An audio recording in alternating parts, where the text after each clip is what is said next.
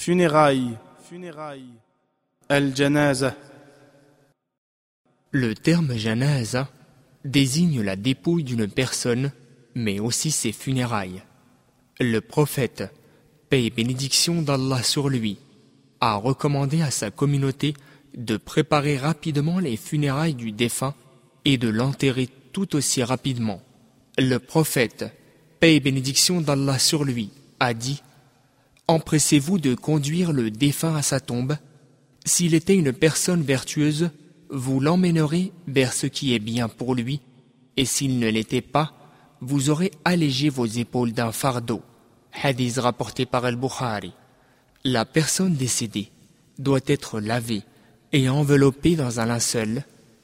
Une prière particulière, appelée Salat al-Janaza, la prière mortuaire, est accomplie sur le mort. Ensuite, il doit être enterré. Suivre le cortège funèbre est un acte méritoire. Le prophète, paix bénédiction d'Allah sur lui, a dit qu'un musulman a cinq droits sur les autres musulmans. Parmi ceux-ci, suivre son cortège funèbre. Il a aussi dit Quiconque assiste aux funérailles d'un musulman jusqu'à l'accomplissement de la prière obtient un qirat en tant que récompense. Et quiconque y assiste jusqu'à l'enterrement obtient deux qirats. Quelqu'un demanda Qu'est-ce qu'un qirat Il répondit C'est l'équivalent de deux énormes montagnes. Hadith rapporté par Al-Bukhari et Muslim. Les femmes ne sont pas autorisées à suivre la procession funéraire ou à visiter les cimetières. Comment accomplir la prière funéraire?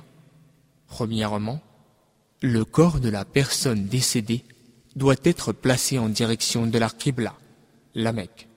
Deuxièmement, l'imam se tient debout pour la prière. Ceux qui le suivent derrière lui doivent former au moins trois rangs, conformément aux paroles du prophète, paix et bénédiction d'Allah sur lui. Quiconque a eu trois rangs au moment de la prière funéraire, alors le paradis sera son refuge. Hadith rapporté par Tirmidhi. Troisièmement, l'imam lève les mains au niveau des épaules ou des lobes des oreilles et dit Allahu Akbar à haute voix. Ceux derrière lui en font de même. Quatrièmement, ensuite, il récite la sourate l'ouverture, Al-Fatiha, à voix basse, de même que les personnes derrière lui.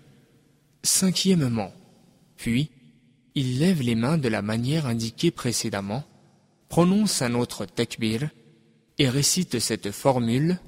Allahumma salli ala Muhammad wa ala ali Muhammad kama sallaita ala Ibrahim wa ala ali Ibrahim innaka Hamidum Majid.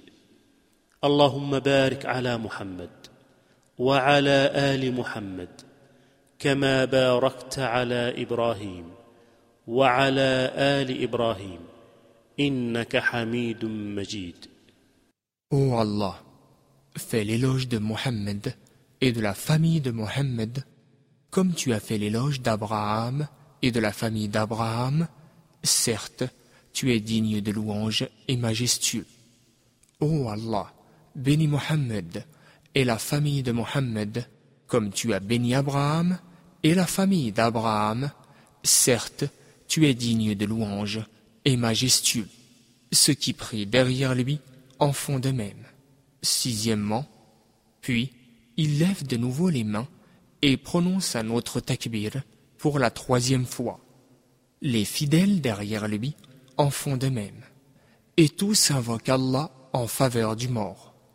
Septièmement, enfin, l'imam lève une dernière fois les mains et prononce un dernier takbir. Il conclut la prière en prononçant le salut final uniquement à droite. Et ceux qui prient derrière lui en font de même.